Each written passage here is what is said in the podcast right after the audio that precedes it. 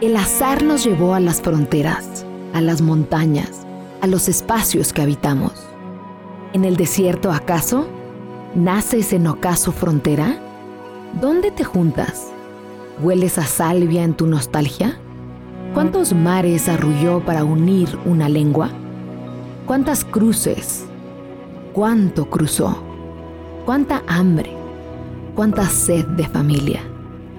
Además de las montañas naturales de tierra, adentro, adentro de la pieza que habitábamos, existía nuestro propio paisaje, volcanes de ropa que nos arrancábamos de cualquier parte, dejando sin querer espacios libres por donde correrían durante la madrugada ríos de humo seco y agua hirviendo.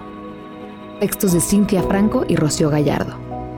Veamos mañana qué nos depara el azar.